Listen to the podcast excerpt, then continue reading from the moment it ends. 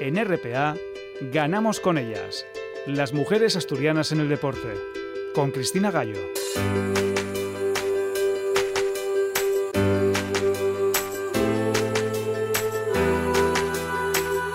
La hora de las mujeres del deporte a la radio del Principado de Asturias, programa 384, antepenúltimo ya de este 2023 que estamos cerrando y además con premio, porque el pasado martes tenía el honor de ser reconocida con ese premio Niqué del Ayuntamiento de Oviedo por la difusión y promoción que cada domingo hacemos de las mujeres del deporte. Esto nos anima a seguir evidentemente cada domingo hablando porque son ya casi nueve años abriendo esta ventana para las eh, mujeres del deporte. Todas tienen una historia de contar, muchas pioneras han pasado por estos micrófonos y muchas campeonas. Campeonas que siguen sin tener, bueno, lo que se merecen. Y lo digo porque la semana pasada tuve la oportunidad de ir a Olot a vivir en directo el Campeonato de Europa de Hockey Patines y se encontraron con que todo el espectáculo que ellas daban no se merecía que pudiese levantar la copa que les correspondía, porque la verdadera no había llegado. La Federación Europea pues se acordó tarde de mandar la copa, era el puente de la Constitución en España y esa copa no llegó, así que tuvieron que ir corriendo a comprar una copa, cualquiera, una grande que diese el pego y con esa se tuvieron que hacer la foto. Es lamentable porque ellas no tendrán la oportunidad de volver a hacerse la foto en la pista después de haber ganado con toda la euforia. No podrán hacerse esa foto con la copa que irá directa a las vitrinas de la federación. Por eso es importante que sigamos desde aquí dando voz a lo que pase y que acaben las desigualdades para, para ellas, porque es la única forma que tenemos de avanzar. Que todas y todos tengamos las mismas oportunidades. Allí, con ese octavo título en sus manos teníamos a tres asturianas, a Sara Roces, a Marta Piquero y a Sara Lolo. Y Roces cogió nuestro micrófono y esta fue la entrevista que le hizo a Piquero en mitad de la pista con la medalla colgando de su cuello. Estamos aquí con Marta González Piquero. ¿Qué se siente al haber marcado gol en una final de la Copa de Europa? Bueno, pues nada, al final, mira, los goles llegan cuando llegan. Contenta por ayudar al equipo, por, por estar tranquilas en la pista y, y, poco más, muy contenta. Bueno, uno llegó de penalti, aguantaste a, a Vicente. Sí, fue chulísimo el penalti. Eh, ¿Y el, el, otro? El, ¿eh? el, otro, el otro es raro. El otro es raro, pero fue una asistencia de roce, sí. No, no, normalmente es al revés, ¿eh? pero, Sí. pero, pero, Pero lo celebramos bien, y muy prestan bien. como me todos, vio, ¿eh? me vio porque le grité hasta vamos, hasta, hasta No que me grita, vio. como Sí. para no pasarla. No grita, no grita, es mentira. enormes, las eh, jugadoras enormes con su juego y enormes también como personas. Pero esta noche vamos a hablar también con otras eh, campeonas enormes, aunque son jovencísimas. Vamos a hablar con Mercedes García, con Merche, una joven luchadora asturiana que este verano se alzaba con dos títulos mundiales junior. Uno, el de MMA, artes marciales mixtas, que ha sido la primera española que consigue un oro en esta disciplina y además también ganaba el mundial en categorías inferiores de grappling. Difícil igualarlo de Merche García. Hablaremos también de fútbol con ese proyecto del Real Avilés Industrial que está liderando la tercera REF y queremos conocer con uno de sus responsables, con Ángel González y con una de las capitanas, con Patricia Díaz, ese proyecto del Real Avilés para que todas las niñas y chicas de Avilés puedan tener un equipo de fútbol referente. Y también hablaremos con otra jovencísima jugadora de balonmano, Jimena Merino, que acaba de llegar de jugar con las guerreras juveniles y ganar el Escandibérico. ¡Comenzamos! Contacta con el programa a través del correo electrónico ganamosconellas@gmail.com. Pim, pam, splash, como Batman y Robin cuando bajan del Batmóvil. Soy el glóbulo rojo que corre por tu sangre. Enjambre de rimas dulces saciará tu hambre. Toma el caramelo, vamos, pórtate bien. Que aquí la jefa yo Vamos a hablar esta semana con una joven luchadora asturiana que, bueno, que ya había pasado por estos eh, micrófonos, pero que este verano sorprendía a toda España alzándose con el Mundial Junior de MMA, artes marciales mixtas, y esa medalla de oro la ha puesto además bajo los focos y empieza a ser una deportista mediática. Tiene manager y todo. Merche García, ¿qué tal? ¿Cómo estás? Bien, ¿y tú? Muy bien. Bueno, esto de tener manager con 15 años, no sé qué tal se lleva. Bien, no, es un poco increíble, ¿no? Es alucinante, vaya. Bueno, pero ¿cómo, cómo ha sido eso de, de tener manager? Bueno, pues eh, es una agencia, ¿no? Y nos llamaron cuando hicimos como un pequeño currículum, un pequeño currículum para, para, el mundial, ¿no? Y nos llamaron y así empezó todo. Y así empezó todo y tú llegas al mundial y te conviertes en la primera española que, que gana un mundial de MMA, aunque haya sido en categorías menores. Sí, fui la, la primera española que ganó un mundial de MMA, ¿no? Porque en categoría ya adulta hubo muchas, muchos bronces y muchas platas, pero nunca se había ganado uno y ahí tienes tú, tú el, el, oro. ¿Ese era el objetivo con el que ibas a Abu Dhabi a ese mundial? Sí, ¿no? Una vez que nos lo dijo mi entrenador, nos apuntamos y todo, teníamos claro ¿no? que nuestro objetivo era ir allí a ganar. Claro, pero cuando llegas allí eh, resulta que tienes que competir en un peso diferente porque no había nadie en tu categoría. Sí, ya bueno, lo habíamos tenido en mente, ¿no? Y tuvimos un mes para bajar el peso y todo fue todo fue bien. Bueno, fue bien, pero es que eso, es muy difícil, ¿no? Porque bajar el eh, ya es complicado en, en, estas artes marciales, el judo, etcétera, que tenéis que dar el peso para competir en vuestra categoría, que encima tienes que bajar un peso más. Y, y luego rendir y competir y bueno, mm, se te fue muy bien porque has ganado el oro. Sí, bueno, al principio bueno, costó un poco, ¿no? Había que que cambiaron un poco la dieta más estricta y todo, pero al final salió todo bien. Bueno, salió bien, pero tiene que haber sido duro, ¿no? Ese camino para poder cambiar, porque vas a un mundial y de repente tienes que bajar, eh, no sé cuántos kilos tenías que bajar para poder estar en la categoría en la que has ganado. Pues competimos en, en menos de 66. Bueno, bajamos 3 kilos o 3 kilos y pico, pero bueno, bueno, pero son, son muchos kilos ¿eh? cuando vas a, a, competir y cuando tienes que dar el máximo y, e imponerte a tu rival. Sí, a un punto, ¿no? Que ya el día antes del pesaje siempre estás enfadado y diciendo, ah, sí, quiero dar ya el peso, ¿no? Pero bueno, al final tuvo su recompensa. Bueno, sí, la recompensa en, en, en oro, pero ¿cómo, cuéntanos cómo ha sido el camino, claro, para llegar ahí, porque tú entrenas en el gimnasio Bandó con Omar bueno, y con tu padre, con Marcos. Eh, de tener al padre de entrenador, ¿cómo, lo llevas tú? Bueno, bien, ¿no? Eh, siempre intenta que estés un escalón más arriba que los demás, ¿no? Siempre te pide más rendimiento, esfuerzo y más todo, ¿no? Pero al final se lleva bien, quieras que no lo hace para ti, a veces te mete mucha caña o te pega voces o algo, pero al final todo queda entrenando. Bueno, pero eh, para ti no es nuevo esto de ganar, porque has ganado en, por lo menos en campeonatos de España en otras modalidades, porque claro, lo de MMA, de repente que ha venido aquí que has ganado el mundial, pero tú eres ya campeona de España de grappling, de sambo, de judo también. Cuando hablamos contigo, creo que hace un par de años habías ganado tu primer bronce en un campeonato de España infantil de judo, con lo cual eh, todas las artes marciales, prácticamente todas las conoces ya y las practicas. Sí, el primer oro en el campeonato de España fue, me parece, el de judo. El último año de cadete en Navarra y ese fue un fin de semana para no olvidar nunca, ¿no? Siempre digo que para mí el deporte más difícil de todos los que hago es el judo es donde más peleas tienes y el más técnico y a la mínima no te vas a casa, pierdes y fue un fin de semana para no olvidar nunca. Me llama la atención que digas que el más difícil de todos es el judo cuando haces eso, sambo, haces grappling y, el MMA que me parece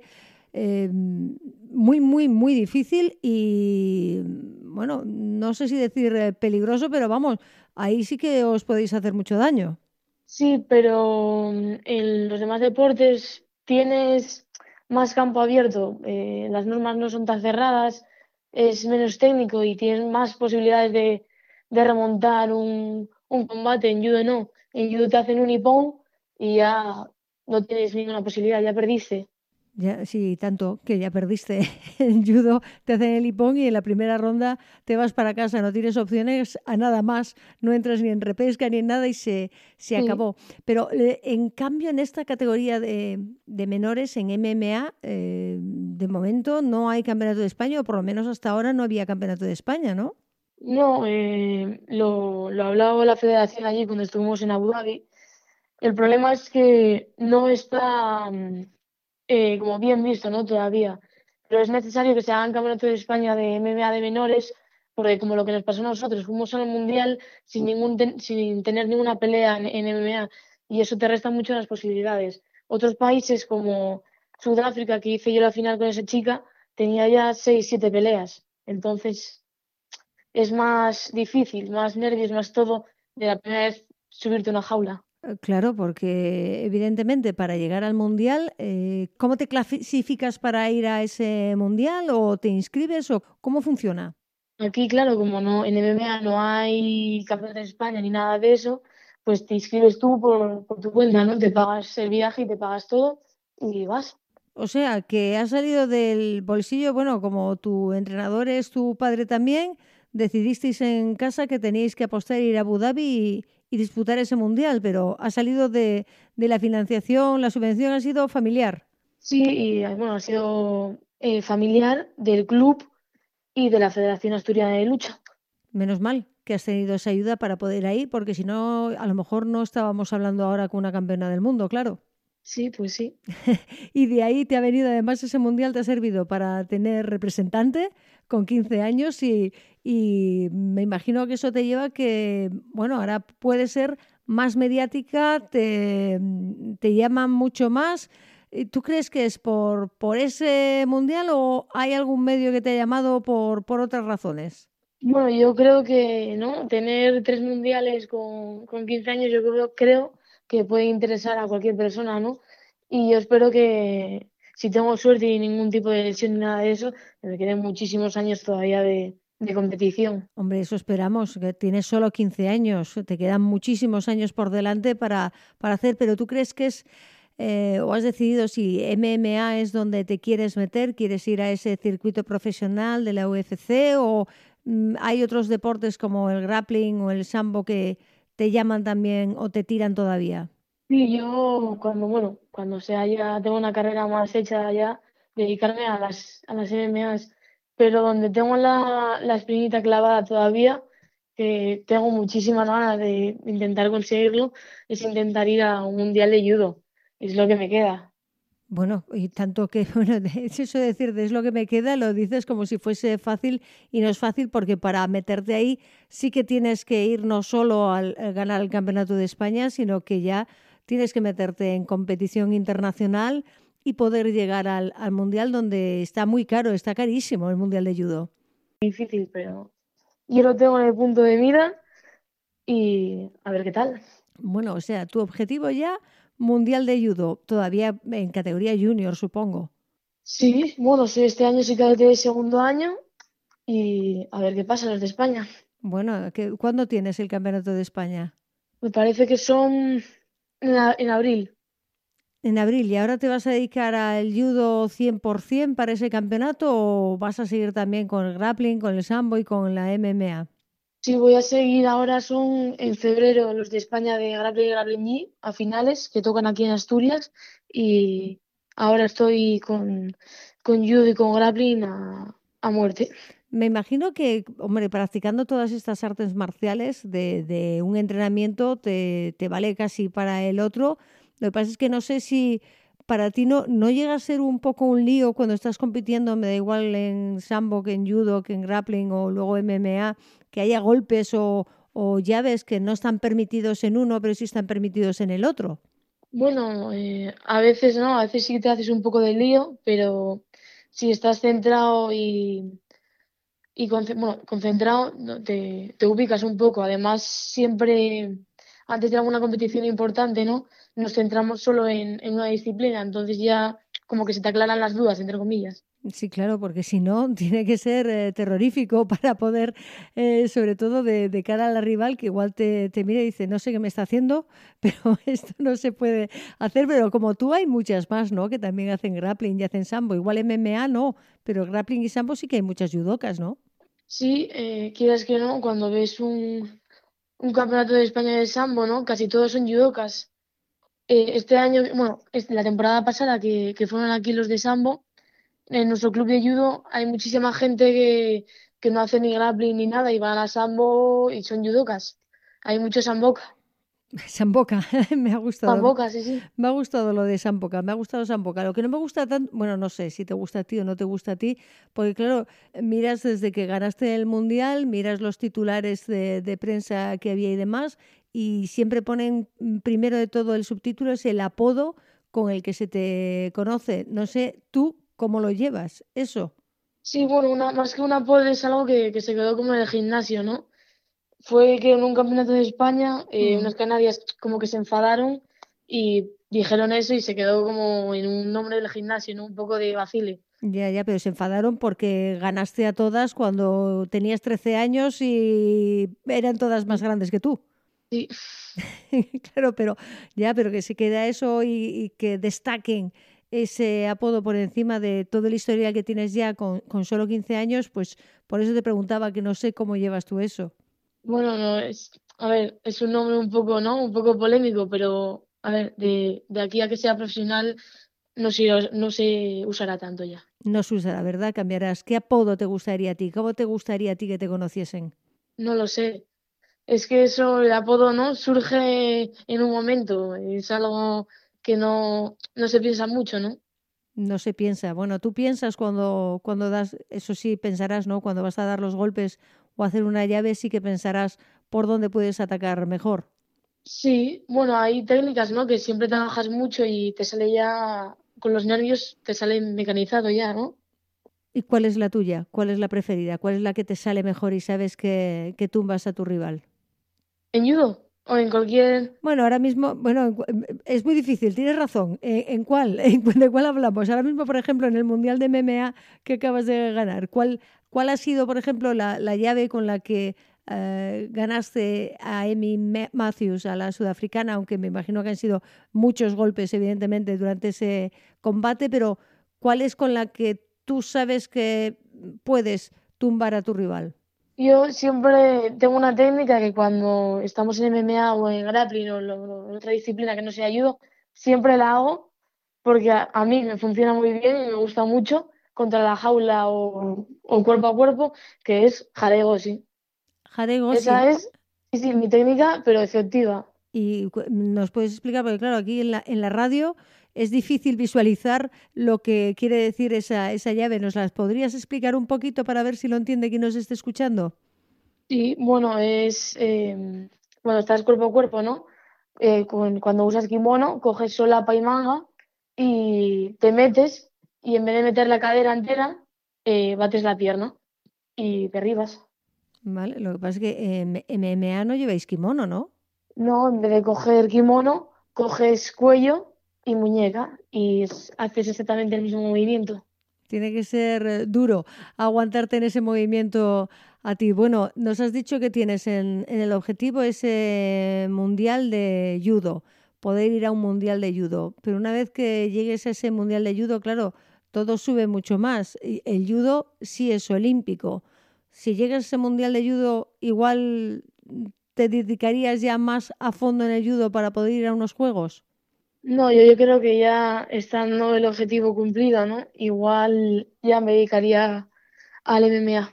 Bueno, a ver, depende de la edad que tenga cuando lo gane, ¿no? Si alguna vez lo consigo. Pero ya yo creo que pasaría al MMA. Pasarías, ¿eh? O sea que me parece que te tira mucho la MMA a ti, las artes marciales mixtas. Sí, a ver, es un deporte, ¿no? Que siempre, siempre me ha gustado y en casa siempre lo vemos mucho. Lo veis mucho, ¿no? Lo veis mucho. ¿Es tu padre quien más eh, te entrena en MMA o es más Omar? No, es mi padre. Mi padre en el club que tenemos ahí en Gijón es el encargado de, del MMA. De MMA. Y entonces la- el resto de, de Bueno, el judo en realidad lo, lo practicas en el berrón, ¿no? Sí, en, en el Lorena Berrón, con Maceda, que también es el presidente de, de la asturiana de, judo. Pues eh, no, tienes eh, a los mejores entrenadores, desde luego, para poder seguir adelante. Ahora ese objetivo de, judo y a este 2024 que ya vamos a estrenar, ¿qué le pides después de haber sido campeona del mundo eh, de categorías menores de MMA?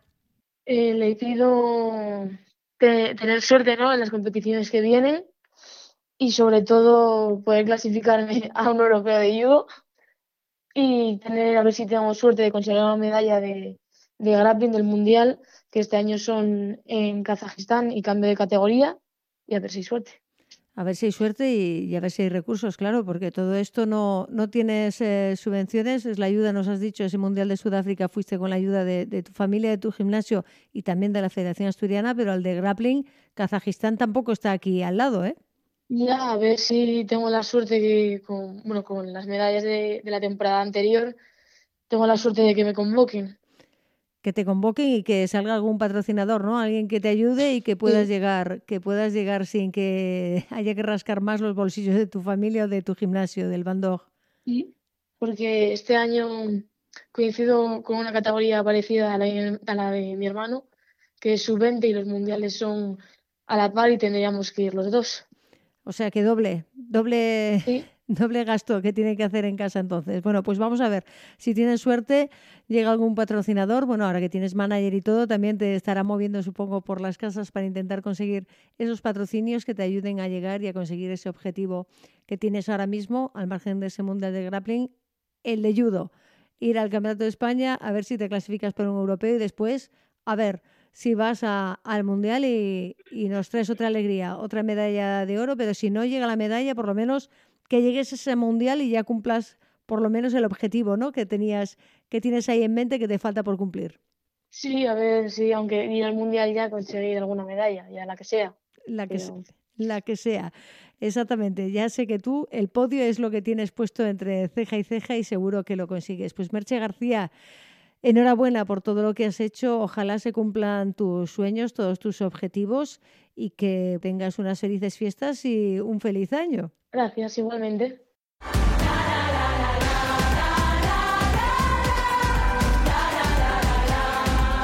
Vamos a hablar de fútbol y no podíamos cerrar el año, Celia Álvarez, sin hablar del Real Avilés, de ese proyecto que tienen de fútbol femenino y además que, que va tan estupendamente bien porque ha empezado la temporada arriba y va a cerrar el año arriba en su clasificación, en su categoría, en la tercera red.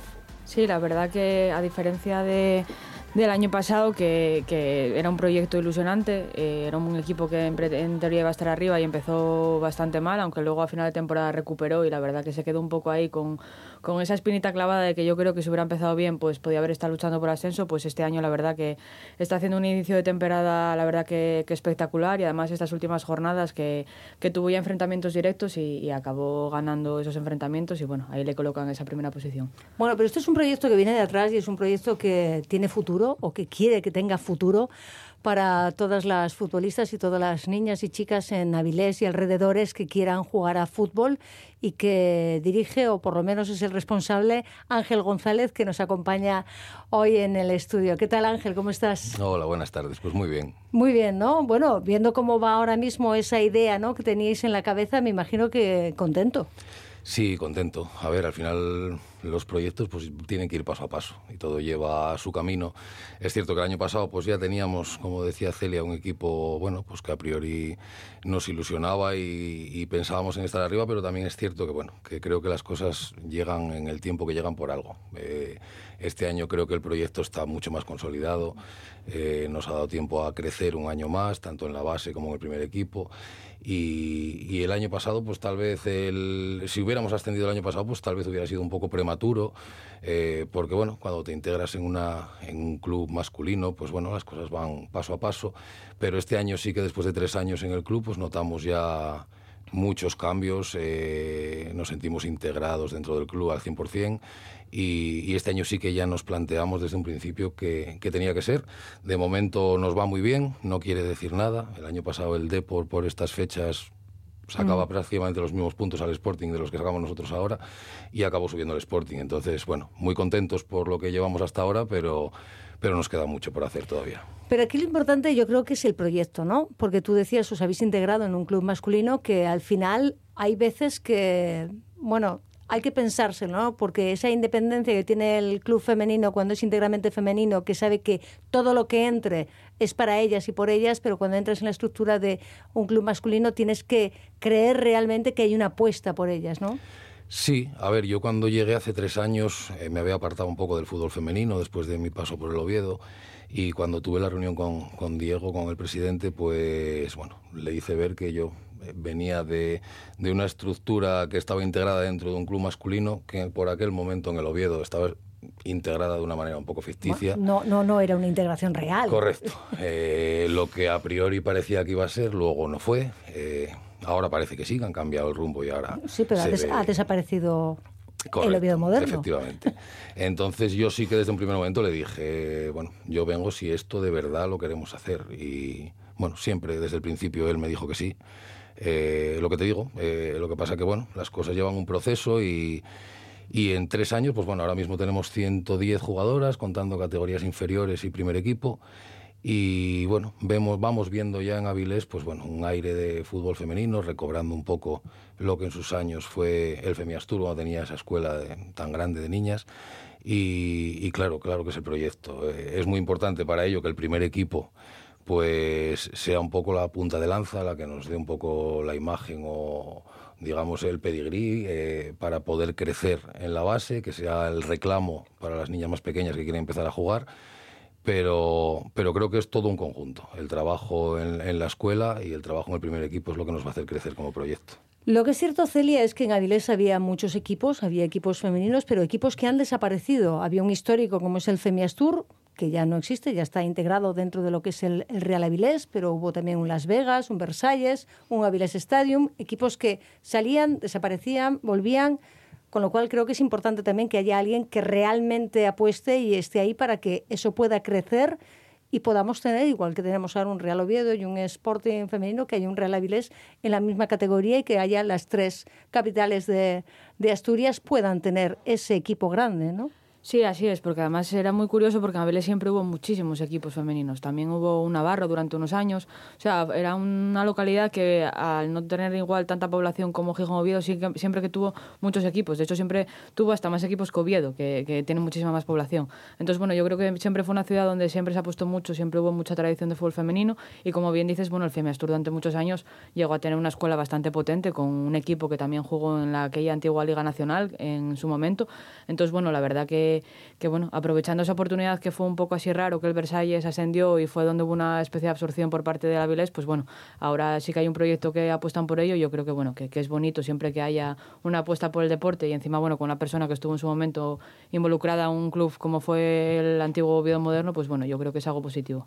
Bueno, nos acompaña también una de las eh, jugadoras futbolistas que ella no es de Avilés, ella es gallega, pero es una de las que viene también a... Yo quiero que con los ojos que traes de fuera, que vienes de muchos equipos eh, ya, has pasado ya por varios, Patricia Díaz, nos, nos puedas contar cómo estás viendo tú, cómo estás viviendo tú esta historia, ¿no? este nuevo proyecto de, crear este fútbol eh, femenino dentro del Real Avilés. Hola, buenas tardes. Pues bueno, como tú dices, ya llevo un recorrido por unas cuantas ciudades, no solo del norte, también del sur, y me quedo con el norte siempre. Y desde un principio que yo contacté con Ángel y Pedro en este caso y me presentaron el proyecto, me pareció un proyecto muy bien planteado, eh, con las expectativas que tenemos que cumplir. Y la verdad que, que creo que este año sí que estamos yendo por el buen camino, un poco a pie de lo que decía Ángel, pues el año pasado igual si hubiéramos ascendido, pues igual no éramos capaces de mantenernos o seguir el ritmo que deberíamos y el equipo tal vez estaba un poco inmaduro. Y ahora mismo creo que el equipo tiene todo lo que necesitamos para pues alcanzar este objetivo de proyecto y creo que se están haciendo las cosas bien, porque al final eh, ha aparecido en el club personas o cuerpo técnico o cualquier tipo de personas que hacen su función y nos ayudan muchísimo y colaboran desde fuera y creo que al final el Real Avilés femenino empieza a tener un poquito de nombre, ya nos conocen un poco por ahí y de todos los proyectos en los que he participado, pues estoy muy contenta y creo que vamos por buen camino. Bueno, tú eh, en realidad tú empezaste muy, muy, muy pequeña a jugar a fútbol y empezaste siguiendo creo que los pasos de, tu hermano y te has eh, formado en el fútbol jugando en equipos de niños porque no había equipos de, de, niñas en los que jugar. Es muy importante, ¿verdad?, que haya esos equipos para que vosotras os podáis desarrollar, aunque creo que en tu caso creo que hiciste de, de eso una ventaja, ¿no?, para ti. Totalmente. Yo empecé con cuatro o cinco añines que entrenaba a mi hermano y yo estaba mirando para él, literalmente, y le dije a mi madre, mira, en vez de estar aquí mirando, no puedo estar dando patadas con ellos. Y así entré allí en Vigo, en el Colla, y estuve siete años. Y, estuve todo lo que pude alargar con chicos porque allí era la única niña. De hecho, el entrenador cuando me acogió supo de mí dijo, supongo que no habrá problema por meterte, pero es que nunca hemos tenido una niña. Y entonces, bueno, pues empecé de hecho un campo de tierra, que por aquel entonces era de tierra, y yo vi cómo lo cambiaban, o sea, pasé de la tierra al césped natural y cuando cumplí los 13 años, que era por aquel entonces hasta donde podías jugar con niños, pues tuve que buscarme un club femenino, que en este caso fue el Olivo. Bueno, pues una chica que conocía a mi madre dijo, bueno, pues aquí y tal, pues allá que fui y la verdad que no me arrepiento nada de haber compartido con niños porque es otra experiencia, otra vivencia, te hace desarrollarte pues físicamente sobre todo, porque con el paso del tiempo vas notando cada vez más la diferencia. A mí me obligó a correr con los codos hacia arriba. De hecho, tengo dejes a día de hoy que corro con los codos muy altos y me viene de para eso. protegerte de Claro, claro. Yo al final mido unos 60 ahora, pero por aquel entonces igual medía 1,10 y me sacaban una o dos cabezas los niños. Siempre fui la más pequeñita y yo tenía que levantar los codos para que no me atacaran, para defenderme. Y además soy defensa y fui toda la vida defensa, siempre jugué en la misma posición y al final eso se nota. Y cuando ya entré en el proyecto del Olivo por aquel entonces, yo tenía 13, 14 años y jugaba con gente que tenía 30, 30 y pico y claro, yo me sentía un poquito fuera de lugar, como, ostras, esta gente sabe mucho. Y entonces que cada vez más pues hayan eh, proyectos o equipos que puedas estar un poco más a la altura y avanzar acorde a tus tiempos y ir desde una base pues trabajando conceptos, pues yo creo que se nota muchísimo la diferencia. Después fue ahí cuando entré en el Sárdoma y ahí ya teníamos unas edades un poco más establecidas y aún así siempre jugué con gente mayor hasta este año, yo creo que me toca ser a mí. Y, y entonces pues se nota que cada vez más pues hay más chicas, más equipos y se fomenta mucho más el trabajo. Ángel, me llama la atención que Patricia me cuente una historia que es una historia que he escuchado hace ya más de 20 años la misma historia. ¿Cómo es posible que se siga repitiendo esa historia una y otra vez? Niñas que no tienen equipo, que tienen que jugar en equipos de niños, que cuando salen y se encuentran en un equipo femenino, las compañeras tienen 25, tienen 30, tienen 40 años y ellas tienen 13, 14, 15 años. Bueno, a ver, en Asturias la verdad es que es complicado pensar en una categoría cadete a día de hoy, por ejemplo. Bueno, Asturias o en Galicia, ya viene de Galicia y pasa lo mismo. A ver, en Galicia es un poco más grande, quiero decir, hay más equipos, más número de licencias, eh, pero en Asturias es muy complicado porque no hay número de licencias suficiente para que pueda haber una liga de cadetes. Entonces, eh, cuando las niñas salen de infantiles, tienen que jugar pues con 14 años, juegan, contra, juegan en categoría regional. Eh, ¿Qué es lo que yo creo? Pues creo que, hombre, que deberíamos de intentar que en Asturias no empezar por la Liga Cadete, sino que los, los clubes de Asturias empezaran haciendo equipos alevines, benjamines, infantiles.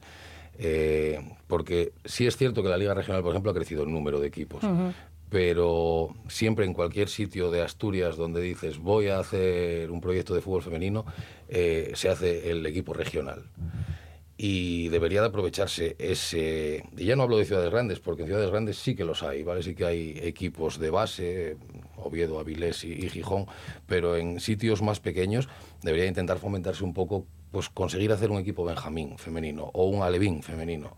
Y a partir de ahí que vayan creciendo en el club, dentro del club, en las categorías, para que dentro de 5, 6, 7 años pueda haber una liga cadete femenina y no haya que pasar a regional. Eh, ¿Qué pasa? Pues que lo que te digo, se apuesta por. Voy a hacer un equipo femenino, pero voy a empezar con el regional. Y muchos de esos mm. proyectos se quedan en el regional y no avanzan nunca hacia la base. ¿vale? Luego, eh, hay que distinguir también entre proyecto de escuela y de cantera. Eh, los grandes clubes apuestan por un proyecto de cantera en el que se atrae a jugadoras que ya juegan en equipos de diferentes sitios de Asturias porque son buenas y se les atrae a los grandes equipos, a los grandes clubes de Asturias. Pero se olvidan de la otra parte, que es lo que se hace una escuela, que es dar oportunidades a niñas que no jugaron nunca. Nosotros tenemos Benjamín, Alevín, Infantil, pues entre los tres equipos es posible que tengamos más de 25 o 30 niñas que tengan su primera licencia este año. ¿Eso que trae? Que evidentemente los primeros años vas a perder partidos. Nos pasó cuando hicimos la escuela esa de edad lo que tienen que hacer es jugar y divertirse y formarse, ¿no? Efectivamente, lo que pasa que la filosofía de los grandes clubes es hacer un equipo bueno. Entonces, eh, está reñido el hacer un equipo competitivo que compita contra niños, además, Mm. y que gane partidos con que niñas que no han jugado nunca empiecen a jugar. Entonces, la situación que se da en el fútbol femenino asturiano es que o se crean escuelas de fútbol donde las niñas empiezan a jugar, o lo que haces es mover los huevos de cesta continuamente. Eh, Celia, ¿cuántas escuelitas tenemos en, en Asturias ahora mismo de, de fútbol para, para niñas?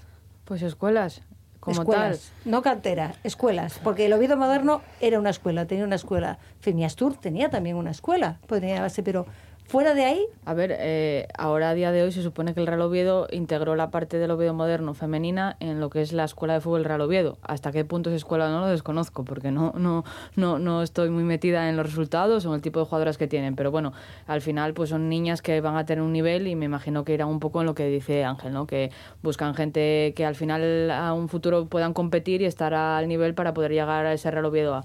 Eh, yo creo que escuelas en Oviedo está el Frida, que encima nos está costando un mundo arrancarla, que encima es justo eso, no tenemos ni, ni, ni siquiera un equipo, lo que buscamos es lo que decía Ángel, niñas que no, no jugaron nunca al fútbol y no saben casi ni lo que es un balón, pero que les gusta y, y que empiezan a jugar y aprendan, porque al final es lo que dice él, muchas veces confundimos lo que es una escuela con una cantera. Mm. Al final una cantera, de hecho, para mí es el efecto embudo, ¿no? Entra mucha gente y llega muy poca, y cuando no te sirve, pues la echas. Al final una escuela lo que das cabida a todo el mundo, porque todo el mundo tiene derecho a practicar un deporte, creo yo, y sobre todo a aprender, lo que muchas veces lo que olvidamos es que la escuela lo que tiene que hacer es enseñar. Y muchas veces lo, lo que perdemos el tiempo es en competir. Si, si vas directamente a competir, te saltas la fase de enseñar. Y eso es un problema. Y con respecto a lo que decía de de, la, de una categoría cadete. Es algo que se está hablando en la Comisión de Fútbol Femenino, que estamos, es uno de los temas que se habló en la última reunión que tuvimos, pero sí que es cierto que si te pones a mirar el número de licencias, que están los datos ahí, no da. ¿Pero por qué? Porque es que al final te quedas con un cadete de, del, del Avilés, eh, un cadete del Oviedo, un cadete del Gijón Femenino, un cadete del Sporting y ahí acabó. Entonces, claro, sí que es cierto que el regional ha evolucionado y no se encuentran equipos eh, con una media edad tan alta como antiguamente. Yo llevo 12 años jugando en Liga Regional y antiguamente es lo que había clubs con una media edad muy, muy alta. Ahora no, ahora la media edad ha bajado considerablemente. Porque esa gente, pues bueno, eh, igual incluso ahora está más metida en lo que sería segunda regional. Al haber hecho ese primer Asturfurfem y segunda Asturfurfem, pues eso está modificando un poco. Entonces eso sí que está evolucionando un poco y ese salto a regional, pues no, no era como antes contaba Patrick, que de repente te encontrabas en un equipo que eran un 90% de más de 30 años y te encontrabas alguna guaja de 14 que se asustaba porque decía dónde me acabo de meter yo. Eso sí que es cierto que ahora la media edad yo creo que está tendiendo a evolucionar a que sea de entre 20 y 25, lo cual también facilita un poco el, el eso, que los partidos, pues bueno, no veas esas diferencias y los vestuarios no sean tan difíciles de, de- de llevar. bueno, en este caso, Patricia, en el Real Avilés, ahora la veterana eres tú, ¿no? Bueno, más o una de menos. ellas. Una de ellas. Una de ellas. Una, Las una hay- de las ellas. hay más. Las hay más veteranas que yo. las, las hay más, pero y eso se, me imagino que es, es bueno también, ¿no? Porque un equipo que sea solo de, de chicas muy jóvenes o de chicas muy mayores, eh, al final no hay que compensar, ¿no? Que No, no, haya de las dos. totalmente. Al final la experiencia no es, bueno, la edad por supuesto, ¿no? Al final se aprende jugando partidos, sobre todo a nivel competitivo, que es lo que hablamos, distinguir entre aprender y, y competir. Y a competir se aprende compitiendo. Entonces, bueno, eh, unas cuantas tenemos un poco más de rodaje y al final creo que hay conceptos o cosas que podemos transmitirle a las que vienen detrás y es muy bueno en ese sentido. No puedes ni tener un equipo ni súper joven ni súper mayor. A nivel experiencia hablamos. La edad al final es un número. Y, y yo pienso que es lo que se necesita, pues ese equilibrio, porque cada uno aporta una cosa totalmente distinta a lo que es el equipo. Tú estás entrenando también, haces eh, funciones de entrenadora, pero no, no evidentemente en el equipo de tercera ref, sino abajo, ¿no? Este año no me da tiempo porque... ¿Te has metido en la tesis doctoral ya? Me, he metido ahí en todo lo que existe, entonces estoy también con el nivel 3 de entrenador y con la tesis y el máster y bueno, ya me está costando llevarlo al día y este año no me da tiempo a entrenar. El año pasado sí, los dos anteriores también.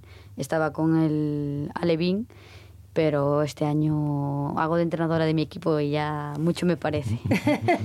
y ya mucho te parece, pero eh, tú has ido, te has ido cambiando muchas veces de, equipo de fútbol siguiendo también eh, tu carrera, ¿no? Porque hacías biología, luego te fuiste al sur, pero te fuiste para hacer un máster y era el, equipo lo buscabas si tenías la universidad que a ti te valía o iba a la vez todo. Es complicado, es buscar un poco el equilibrio. Ah, para mí el gran primer debate fue a la hora de elegir universidad, con 17 años, porque yo soy de noviembre, y fue de aquellas cuando me llamó el Depor y otros equipos en Portugal, incluso me daban la beca para para marchar a Estados Unidos y mi cabeza explotó. Porque claro, en mi casa siempre me enseñaron que los estudios son lo primero. Quieras o no, al final el fútbol femenino... ¿A tu hermano le dijeron lo mismo? Mi hermano dejó el fútbol antes de tiempo. Él, ah. A los 18 años cambió de vida totalmente y él sí que se centró en los estudios y él hizo la tesis también y él está a otro rollo. Pero en mi caso, eso, pues el fútbol y hay que ser realistas. El fútbol femenino no vas a vivir de ello, sobrevives como mucho. Y yo no quería dejarlo. No me veo preparada ni física ni mentalmente para dejar el fútbol. El fútbol tendrá que dejarme a mí. Y por ese momento, pues mi cabeza pasaba un montón de cosas porque no sabía ni lo que quería estudiar, ni dónde, ni por qué, ni dónde quería jugar. Y al final, mira, me acobardé tanto en ese sentido y seguía siendo menor de edad, me veía sin carnet, sin coche y me quedé en casa ese año. hice biología en, en Vigo. Y el año siguiente, que volví a tener un poco las mismas oportunidades, pues mi cabeza ya estaba preparada pues para desplazarme. Y, y, por suerte, biología también la había en Coruña, entonces pedí un traslado de expediente y me moví allí. Y allí estuve los tres años de carrera. Y después, cuando tocó el momento del máster, pues esa fue otra aventura, porque al final pues allí mi ciclo futbolístico había acabado, entonces tenía claro que allí no me iba a quedar. Y un poco buscando posibilidades de másteres que se me ajustaran y equipos que se me ajustaran, pues un poco lo que mejor encajaba de ambos, pues allí que me fui para Córdoba. Y ahora aquí en Avilés, eh, ¿vas a terminar ya siendo doctora? Bueno, si todo va bien y sale todo maravilloso, pues por supuesto. Iremos.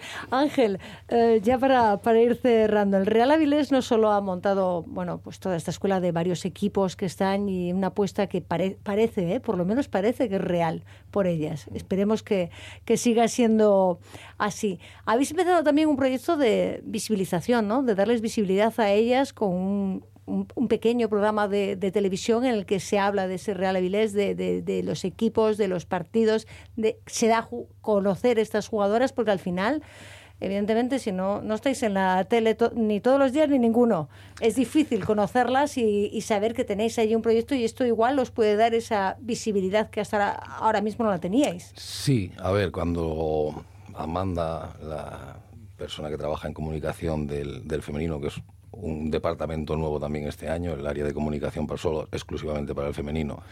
Me comentó un poco la idea de lo que se hacía en el masculino, intentar adaptarlo.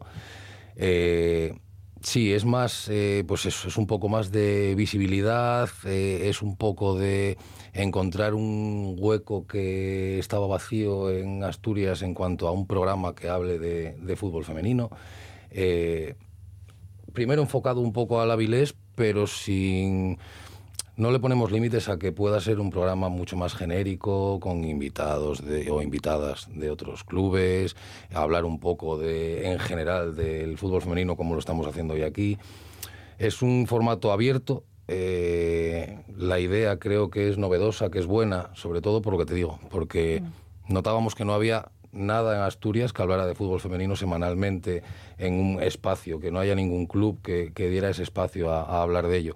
Entonces, bueno, dentro de todo lo que es el proyecto de la sección femenina, creíamos que era el momento de, bueno, pues de dar un paso más y decir, vamos a ver cómo sale. De momento eh, acabamos de empezar y lo estamos probando, pero, pero bueno, creo que al final la gente que está en el fútbol femenino en Asturias, el 90% de ella creo que su principal pretensión es que el fútbol femenino crezca.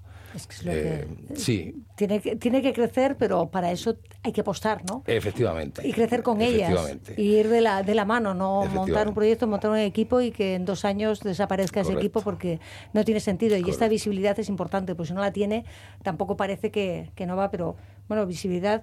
Por cierto, que la gala del fútbol asturiano fue hace un par de semanas, coincidiendo con el partido que, es, que era, es- creo que era el, el España-Suiza o el España-Italia. España-Italia, el que perdieron. España-Italia. el España-Italia. Eh, ¿Vosotros creéis que si hubiese sido un España-Italia masculino, la gala del fútbol asturiano habría sido a la misma hora de ese partido? Pues posiblemente no. No, no estoy en su cabeza, ¿eh? Pero, pero posiblemente no. Ya. Al final son los pequeños detalles, son los que se van sumando y no deja que realmente crezcan ellas que respiran y viven por el fútbol o por el deporte, en este caso es el fútbol, y hay que seguir acompañándolas y ayudándolas a crecer. Pues Ángel González, a seguir con fuerza con este proyecto que dure muchos años, que siga creciendo y bueno, Patricia, a ver si, si seguimos manteniendo esa racha y vemos un equipo más en segunda ref el año que viene, ¿no? Esperemos. A eso vamos, a eso vamos. A eso vamos. Celia, seguiremos, ¿no? Sí, sí. Se podrá. Y seguiremos hablando de fútbol aquí en Ganamos con ellas. Gracias a los tres y felices fiestas, que vienen ya las Igualmente. Navidades. Muchas gracias. Chao.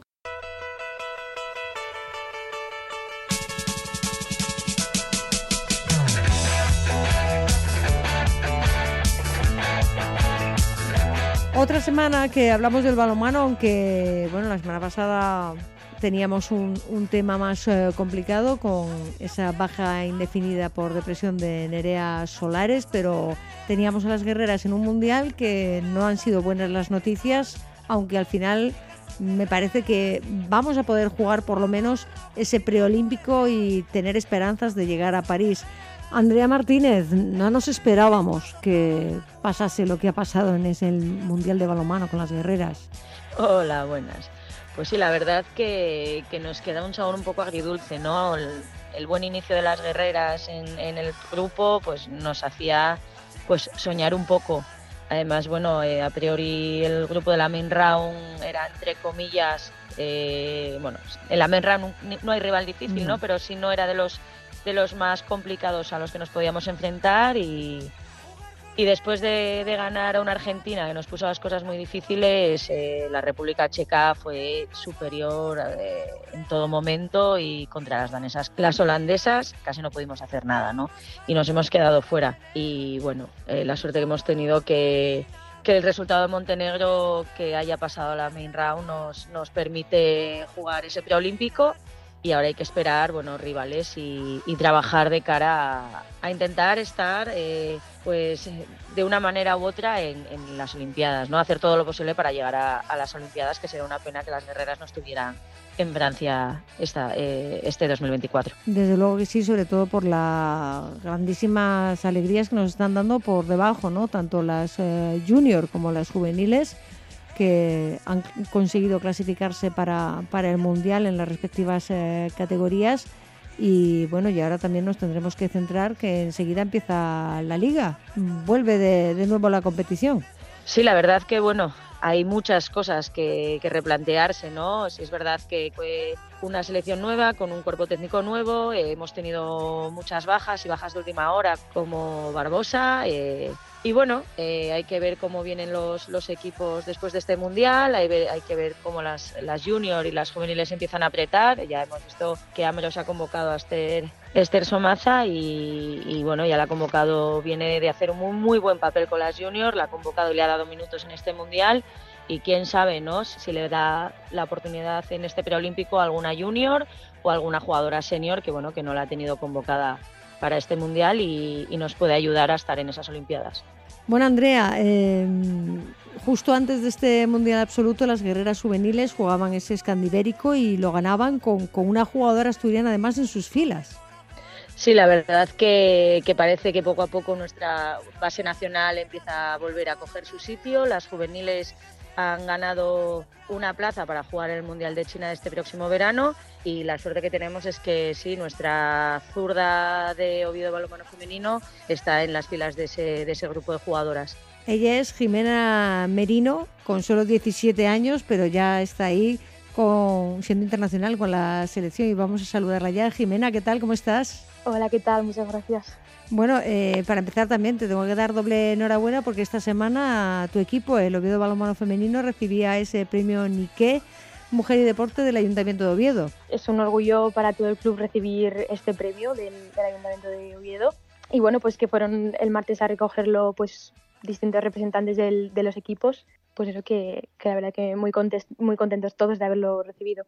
Bueno, Andrea, esta, esta zurda, junto con el resto de las guerreras juveniles en el Escandibérico, cinco partidos, cinco victorias. Eh, bueno, quiere decir que tenemos buena base en el balomano, aunque las mayores pues no nos hayan dado precisamente una alegría, sino que nos han dado una, una triste noticia en el Mundial, aunque esa carambola, verdad, nos, nos va a permitir soñar en el preolímpico, pero estas que vienen detrás vienen fuertes. Sí, la verdad que unos años atrás no era al revés, las guerreras senior nos daban muchas alegrías y la base pues no acababa de, encontrar, entre comillas, como su sitio, ¿no? Eh, ahora parece que las tornas están cambiando, si es verdad que poco a poco las jóvenes están dando un paso hacia adelante, tanto junior como juveniles ya se ganan una plaza para el próximo mundial y parece que bueno, en un muy buen momento donde las guerreras bueno, pues no están consiguiendo los resultados a los que nos tenían acostumbradas, pero parece que por detrás viene gente pisando fuerte y con ganas de, bueno, de, volver a tener el balonmano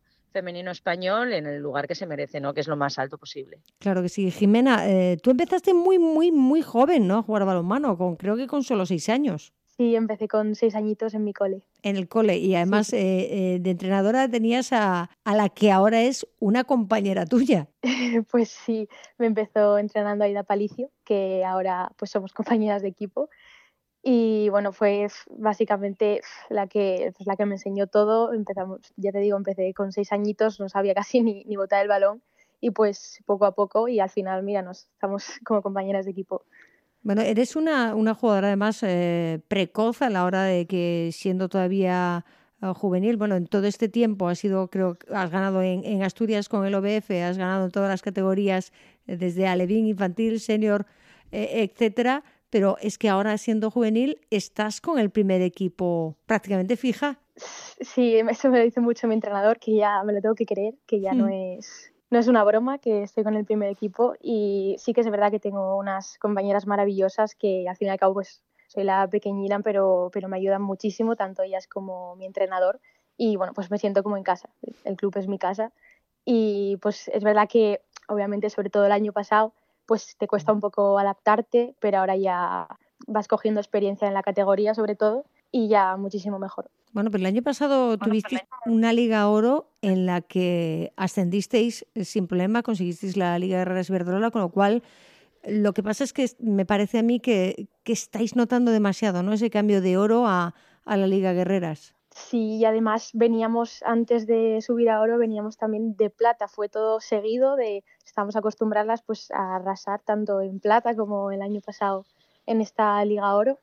Y claro, pues es verdad que cuesta, sobre todo en esta primera vuelta, pues entrar en la categoría. Muchísimas, eh, pues no estábamos todavía acostumbradas a este, pues este alto nivel, porque se nota mucho el cambio. Y claro, veníamos del año pasado a hacer una temporada impoluta y pues este año pues nos está costando un poco más. Pero bueno, llevamos haciendo un muy buen trabajo desde pretemporada y yo creo que en esta segunda vuelta va a dar sus frutos. Bueno, eso esperamos, pero es que antes de la segunda vuelta eh, la liga ha estado parada, vosotras no habéis parado porque habéis ido entrenando, pero tú te has ido con las guerreras juveniles y al llegar de guerreras juveniles te ha tocado también incorporarte a los entrenamientos de la selección asturiana porque eh, ahora en, en Navidades enseguida vais a tener el Campeonato de España. Sí, ya, ya lo estamos preparando, estamos ahora a tope, jugando muchísimos amistosos y bueno, es verdad que Asturias es una comunidad muy pequeñita, pero bueno, vamos a ir a darlo todo y a intentar pues plantarle a cara a esas a las comunidades más fuertes y más grandes. Andrea, para estas jugadoras tan jóvenes, porque no olvidemos que Jimena tiene 17 años, tanto, tanto nivel ¿no? y compromiso de, de, de juego, de, de, no parar, de, seguir. No sé si estamos exprimiendo demasiado estos talentos que tenemos tan, jóvenes con tantísima competición o bueno e, o es evidente que están entrenadas y preparadas para aguantar todo esto mm, bueno yo a mí como me ha tocado vivir estar con el primer equipo siendo juvenil y demás pues no me parece una carga muy excesiva siempre y cuando ella lo gestione bien, ¿no? Es verdad que, bueno, hablábamos todavía en el programa anterior, ¿no? De, de la salud mental para todas estas cosas, de intentar estar lo más centrado posible en todo y mientras ella sea capaz de aguantar el ritmo, yo creo que Manolo Díaz y, su cuerpo técnico pues la ayudarán en ese aspecto. Pues yo creo que para ella es muy bueno, ¿no? Además, bueno, si es verdad que el balonmano femenino asturiano en categorías bases, sobre todo en categoría juvenil, no es una liga que ahora mismo les apriete mucho, es una liga que ni siquiera ha empezado, hasta ahora estábamos jugando senior juvenil y bueno, le permite pues estar un poco más centrada con el equipo senior, que además yo creo que le va a ayudar mucho más a su desarrollo personal como jugadora y, como deportista, ¿no? El parón pues les va a venir bien al equipo senior, no sé cómo lo va a gestionar ella ahora eh, a partir de, es algo que bueno, que me gustaría preguntarle, porque si es verdad que ha parado por el tema del Mundial pero si es Liga Iberdrolas tiene dos partidos muy importantes para ellas ahora en el inicio de temporada, ¿no? Ella está preparando CESA, está preparando también esto.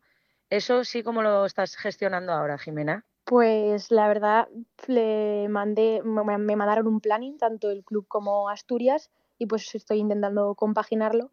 Obviamente mm, no hay que darle prioridad a ninguno porque es tan importante un campeonato de España como, como la Liga Guerreras Iberdrola entonces estoy entrenando con ambos. Obviamente, pues si hay partidos eh, amistosos y eso intento ir, pero sigo obviamente entrenando con el club porque siempre hay vídeos, hay trabajo detrás que, pues, que no se puede perder. Entonces, pues sí, estoy compaginando los dos. Claro, pero entre medias eh, te ha tocado, me imagino que en estas fechas, eh, exámenes a tope en el instituto.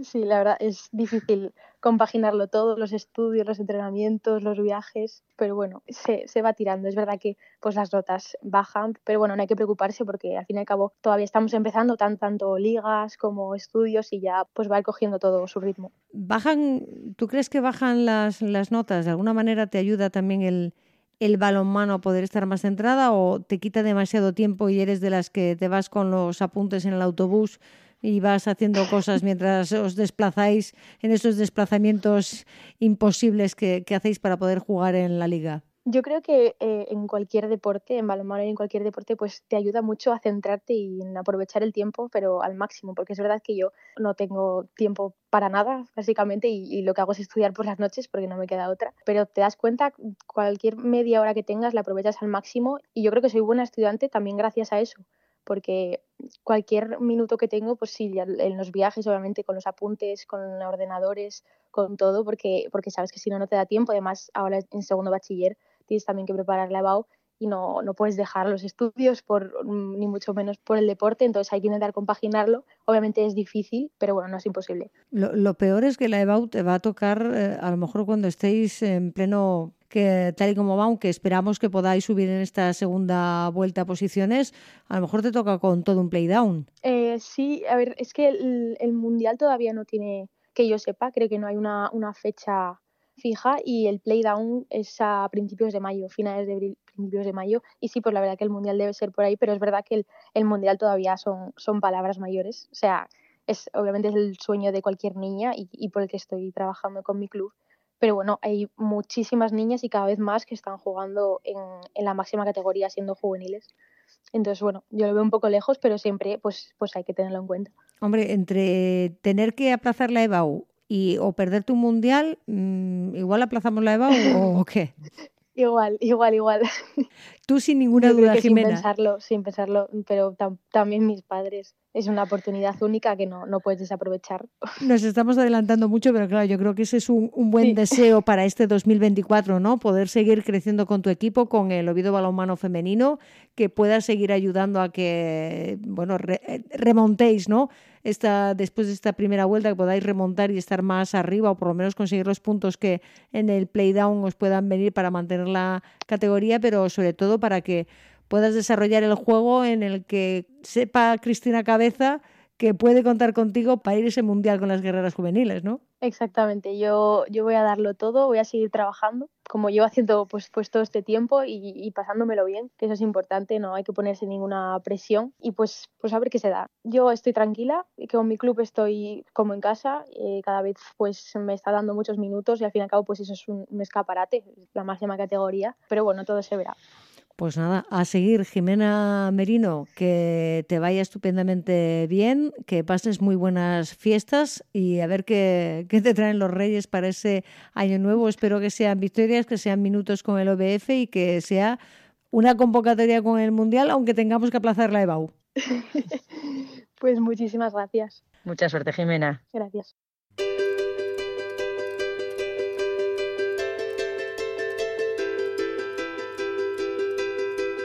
Nos despedimos ya, pero anunciándoles que el próximo domingo, aunque sea Nochebuena, estaremos aquí con dos invitadas de lujo con las que vamos a celebrar la Nochebuena, que nos cuenten cómo celebran ellas la Nochebuena en Navidad en sus casas. Vamos a contar con Aida Nuño, que desde esta semana además es la nueva directora deportiva del equipo ciclista femenino UAE, Emiratos Árabes Unidos, en la, el equipo de desarrollo, pero también tendremos a la cinco veces campeona de Europa de hockey patines, Sara González Lolo.